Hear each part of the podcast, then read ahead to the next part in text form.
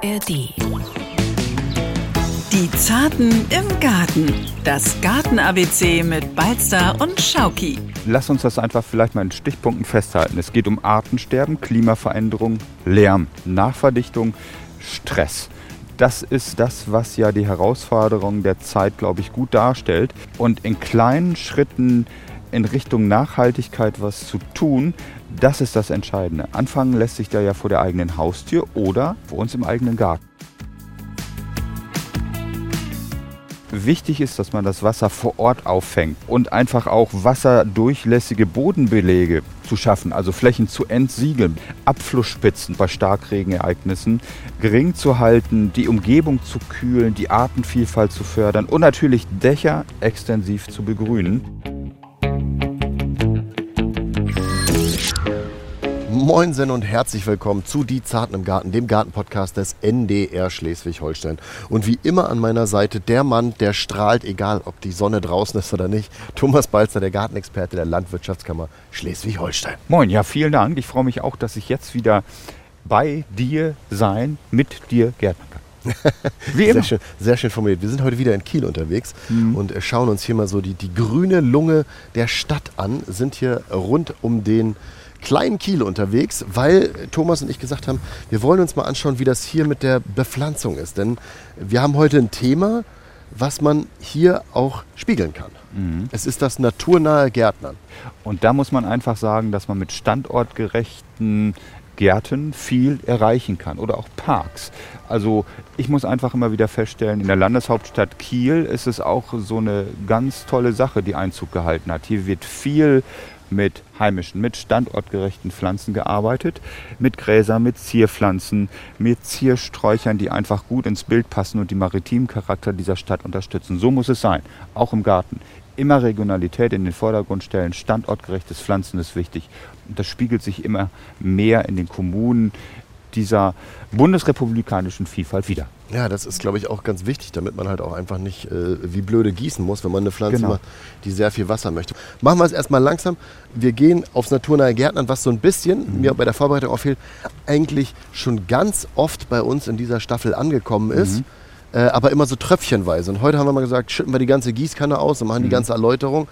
Es geht zum einen um die wichtigen Funktionen. Und hier in der Stadt, da hat der Garten verschiedene Funktionen. Die kannst du uns mhm. ja vielleicht mal beschreiben. Ähm, lass uns das einfach vielleicht mal in Stichpunkten festhalten. Es geht um Artensterben, Klimaveränderung, Lärm, Nachverdichtung, Stress. Das ist so ähm, das, was ja die Herausforderung der Zeit, glaube ich, gut darstellt. Und in kleinen Schritten in Richtung Nachhaltigkeit was zu tun, das ist das Entscheidende. Anfangen lässt sich da ja vor der eigenen Haustür oder übertragen auf uns im eigenen Garten. Mhm. Und das hinzubekommen, das ist das A und O. Wenn man übrigens auch belegt, nee, überlegt, das erste übrigens, die Fläche der Gärten in Deutschland, lass uns die vielleicht nochmal ansprechen, ja. die beträgt etwa 4% der Landesfläche. Und das ist mit rund, das kann man wirklich so sagen, 1,4 Millionen Hektar so in etwa dieselbe Fläche, die alle Naturschutzgebiete zusammen in Deutschland ausmachen. Und wenn man diese 4% naturnah gestaltet, dann tragen die einfach richtig gut dazu bei, dass die Artenvielfalt erhalten und gefördert wird.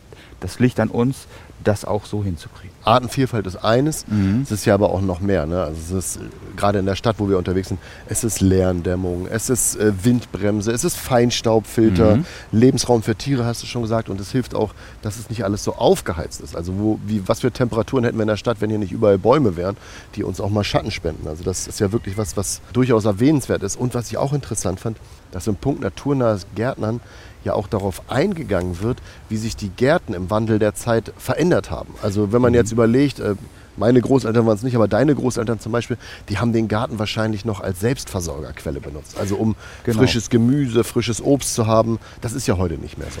Genau so ist es. Und noch ein Aspekt ist, wie ich finde, ganz besonders wichtig. Es ist wirklich ein Gegenpol zu einer immer hektischeren Welt. Und das trägt einfach auch zu einer Lebensqualität bei. Und wenn das Ganze dann noch im Grünen ist, noch toller. Mehr geht nicht. Vieles nehmen wir heute als selbstverständlich. Der Boden ist auch so eine Sache. Dabei ist guter Boden und Humus gar nicht selbstverständlich. Das kann man so sagen. Die Humusschicht ist ja sozusagen das Existenzielle für all das, was drumherum und darauf passiert. Sie ist voller Leben und ein unersetzliches Gut. Und darum muss man eben genau diese Schicht schützen vor Austrocknung und Erosion. Und das geht dann eben, da kommen wir später noch drauf zu sprechen, durch eine Bodenbedeckung mit Stauden, durch eine Gründüngung oder durch eine Auflage mit einer Mulchschicht. Das sind dafür die geeigneten Maßnahmen. Okay, das heißt also, wichtige Funktion habe ich auch gelesen, mhm. CO2-Speicher und das ist ja heutzutage immer mehr Thema, von daher, äh, wenn wir das irgendwie machen können. Genau, und Kompostgaben zum Beispiel, die ja zum Humusgehalt beitragen im Boden, sorgen eben für eine verbesserte Wasser- und dementsprechend auch für eine bessere CO2-Speicherung. Das heißt also, dass wir im Prinzip Kompost regelmäßig, also gut, ist in der Stadt ein bisschen schwer, ne? Also das ist richtig, aber das Gold des Gärtners kann man überall irgendwo gewinnen, wenn man kreativ ist.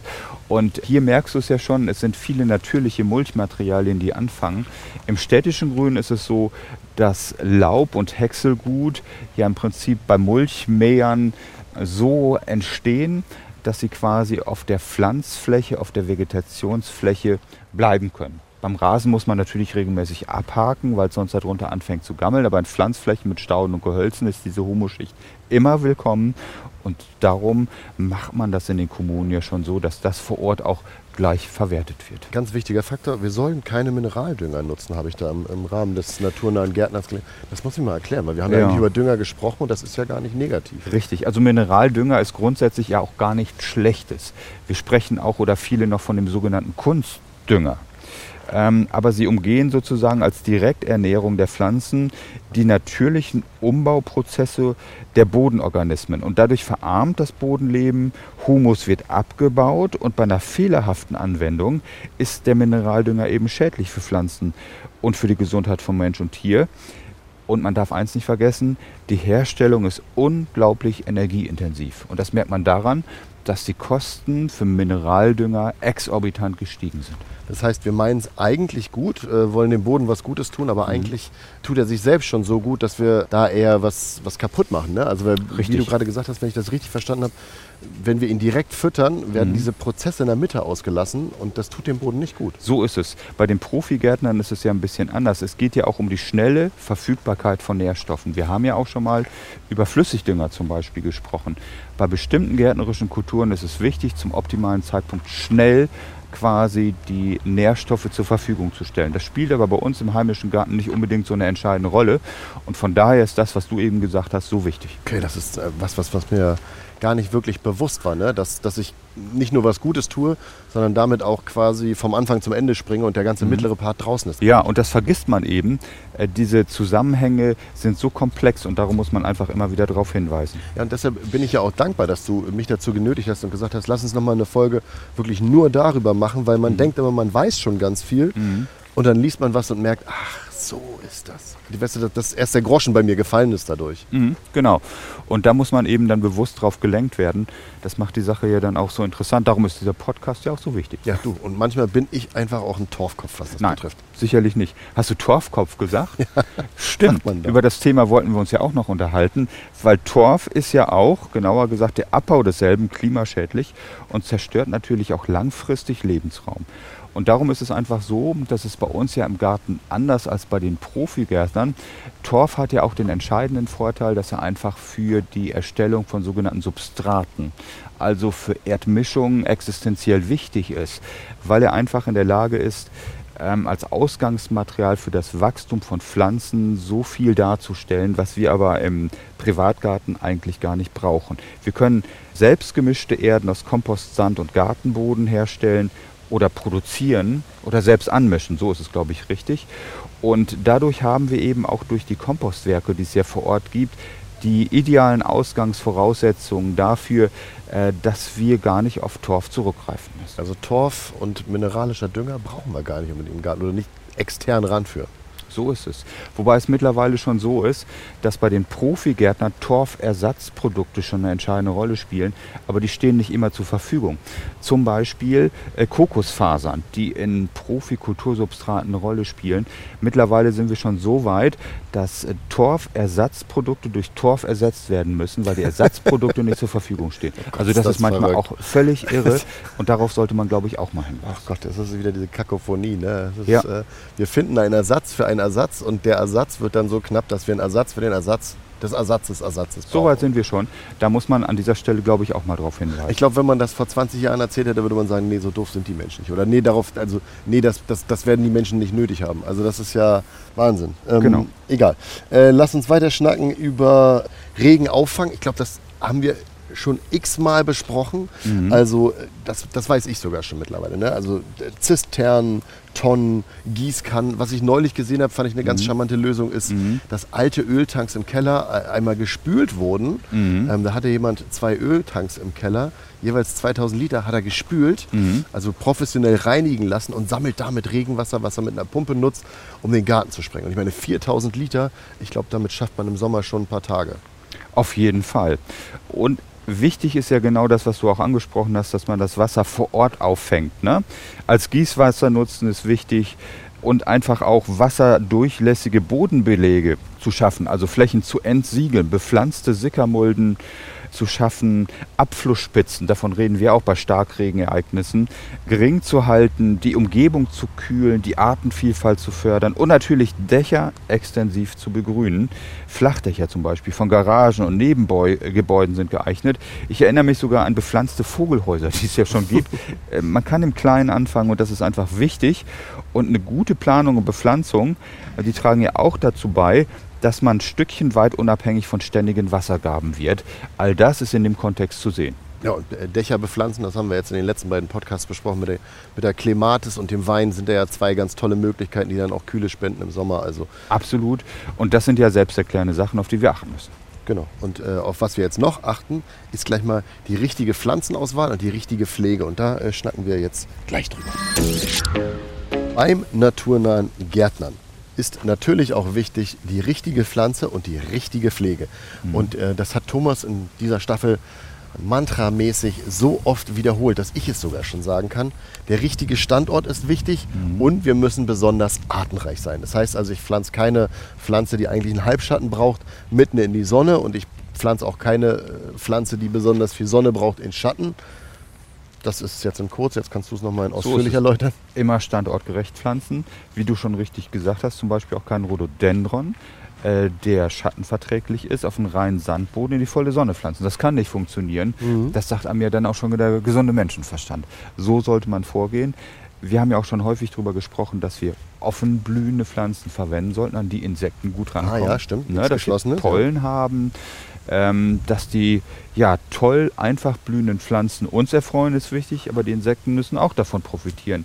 Standortgerecht pflanzen, vielleicht auch noch mit heimischen Pflanzen, das ist wichtig. Und mit Pflanzen, äh, die auch an den Klimawandel vielleicht herangeführt werden können. Wir wissen ja nicht, wie der Klimawandel sich entwickelt, aber was wir wissen ist, wir haben längere Hitzeperioden, wir haben oftmals Starkregenereignisse.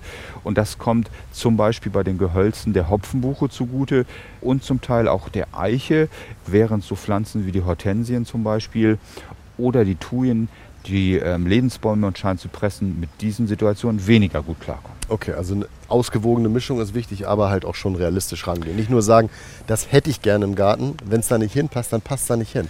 Also man muss ja Richtig. nicht zehnmal die gleiche Pflanze kaufen und dahin pflanzen. Man sollte spätestens nach dem dritten Mal merken, ich glaube, das passiert einfach nicht. Also da wird nicht die Pflanze, die ich da haben will, wachsen. Ähm, Garten ist halt einfach ein Mikrokosmos, wo man äh, nicht sowas machen kann wie, äh, also ich meine, in meinem Wohnzimmer kann ich den Tisch hinstellen, wo ich will, aber im Garten muss halt die richtige Stelle sein. Genau. Dann haben wir schon gesagt, ganz, ganz wichtig bei den Pflanzen ist natürlich auch äh, die tierische Unterstützung, die sie brauchen.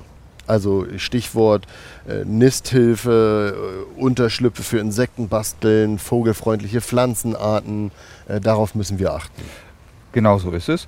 Und äh, wenn wir dann auch nochmal, das möchte ich jetzt wirklich explizit nochmal ansprechen, auch wild aufgehende Pflanzen belassen, dann kann das ja auch eine richtig gute Nahrungsgrundlage für Insektenarten sein. Ich spreche jetzt vom Unkraut oder von dem, was hochtraberisch oftmals als Spontanvegetation dargestellt wird. Es ist einfach ratsam, das auch mal stehen zu lassen. Das ist wichtig für Schlupfwespen, für Parasitoiden, also die natürlichen Gegenspieler von vielen, vielen ähm, ich sag mal, Blattläusen und Schadinsekten. Also jäten, was man kennt, ähm, das ist wichtig und nicht alles zu entfernen, was man nicht kennt. Problempflanzen müssen raus. Gierspinde, Quieke, Ackerschachtelhalm. Denn wenn man da nicht aufpasst, machen die alles andere platt. Das gehört nicht in den Garten. Das kriegt man mechanisch hin, durch Jäten. Viele Pflanzen kann man auch hacken. Und von daher, wenn wir so verfahren, brauchen wir auf keinen Fall auch Herbizide im Garten. Das kriegt man gut in den Griff, aber so ein bisschen Natur darf durchaus vorhanden sein.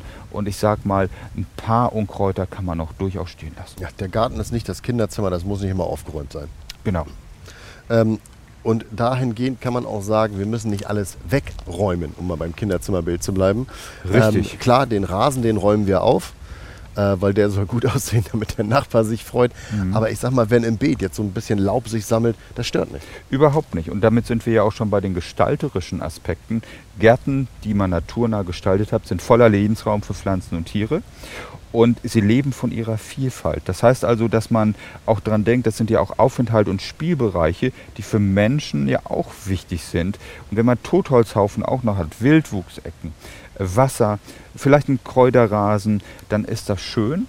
Aber wir dürfen auch immer spielende Kinder zulassen. Oder wir müssen ja auch genießen können. Es geht nicht nur immer darin, dass es einfach toll aussieht und insektenfreundlich ist, wir müssen es auch genießen können. Das Ja. darf man nicht vergessen. Ja, ja, genau, genau. Also, dass man nicht irgendwie den Garten so rauspult, als wäre das irgendwie so ein Design-Showroom, sondern es muss halt auch ein Raum sein, in dem gelebt werden kann, in dem, wie du schon sagst, die Kinder spielen können, in dem aber auch mal die Nachbarskatze vielleicht ihr Häufchen macht, in dem der Maulwurf sein Häufchen macht. Siehe Balster, also ein erweiterter Wohnraum zum Wohlfühlen. Und das kann eben bei uns ganz unterschiedlich sein.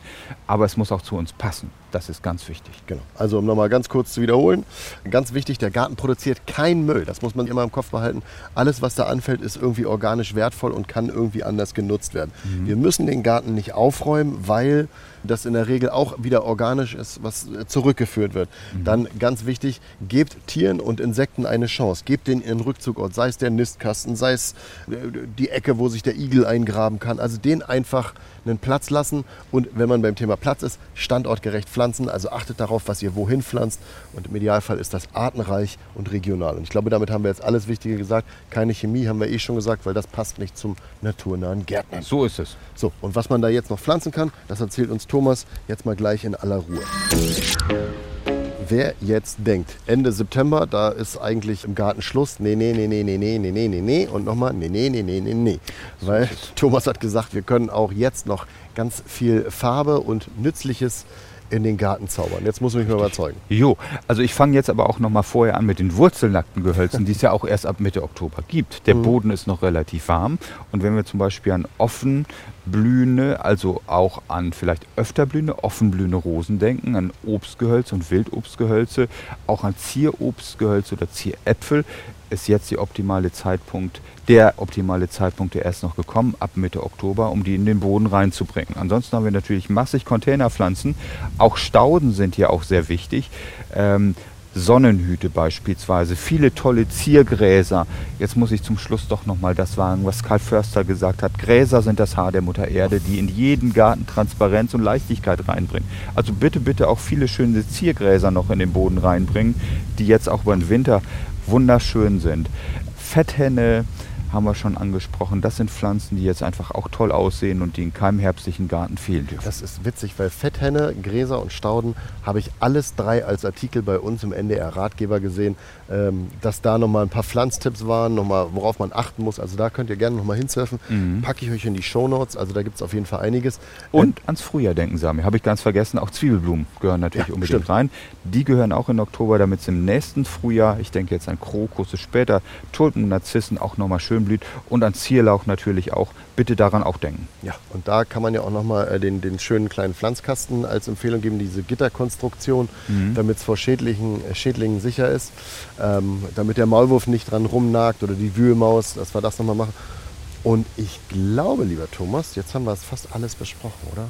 Zum Thema Natuna gern. Es ist, jemand könnte jetzt die Folge durchhören und sagen, hey, habe ich doch alles schon gehört. Ja, ihr habt das alles schon tröpfchenweise geholt, äh, gehört, aber jetzt gab es mal den dicken Schwall mit der Gießkanne, wo wir wirklich euch alles nochmal ans Herz legen. Also wenn ihr nächstes Jahr auch anfangt mit dem Gärtnern, hört euch diese Folge nochmal an und da sind wir jetzt auch schon bei einem kleinen Break, denn wir sind jetzt eigentlich auch durch für dieses Jahr. Also wir haben gesagt, Ende September machen wir dicht, weil wir haben auch in den vergangenen Jahren schon immer noch mal einen Ticken weiter gemacht. Aber weil wir euch da nicht noch mal das Gleiche erzählen wollen, könnt ihr da einfach den alten Podcast hören mit, äh, was ihr noch zu erledigen habt, ähm, was ihr jetzt schon vorbereiten könnt. Also Wurzelnackt, Thomas hat es gerade schon angesprochen, da gibt es auf jeden Fall noch einiges. Solltet ihr aber noch Fragen haben, weil Oktober ist ja noch früh, dann schickt uns die einfach per Mail an. Die Zarten im Garten ndr.de oder aber äh, über den Messenger der NDR Schleswig-Holstein-App. Und dann würden Thomas und, und ich uns nochmal zusammensetzen und eure Fragen beantworten. Wir haben das ja bisher immer so einfließen lassen, wann immer es zum Thema gepasst hat. Solltet ihr aber nochmal Fragen haben, dann machen wir nochmal eine geballte Fragerunde und dann äh, hauen wir da nochmal alle Antworten raus, die ihr habt. Und wenn nicht, dann verabschieden wir uns jetzt in den Winterschlaf. Thomas und ich haben uns so eine Höhle gegraben. Da wollen wir uns gleich mal reinkuscheln und dann äh, sehen wir uns äh, vielleicht im kommenden Jahr wieder mit so 20 bis 30 Kilo weniger. Die, die äh, verbrauchen wir im Winterschlaf. Schön wäre es auf jeden Fall, aber der Garten ist hergerichtet und wir gärtnern ja für unser Leben gern. Von daher sehen wir uns garantiert irgendwo irgendwann wieder. Ja, wir sehen uns auf jeden Fall wieder, Thomas. Also da habe ich gar keine Zweifel. Irgendwas wird unseren grünen Weg sicherlich kreuzen. Ich sage dir aber schon mal vielen Dank für eine tolle Staffel von Die Zarten im Garten, wo du uns wirklich ganz viele tolle Tipps gegeben hast. Also vielen Dank an Thomas Balzer, den Gartenexperten der Landwirtschaftskammer Schleswig-Holstein. Ich sage auch vielen Dank, lieber Sami, und euch, liebe Hörerinnen und Hörer, liebe natürlich. Zartis. Liebe Zartis, denn ohne euch wären die Zartis so nicht vorstellbar. Danke. Ja, und jetzt sagen wir nur noch eins. Denkt dran, ihr macht keine Gartenarbeit, ihr, ihr gärtnert. Die Zarten im Garten. Das Garten-ABC mit Balzer und Schauki. Ein Podcast von NDR Schleswig-Holstein.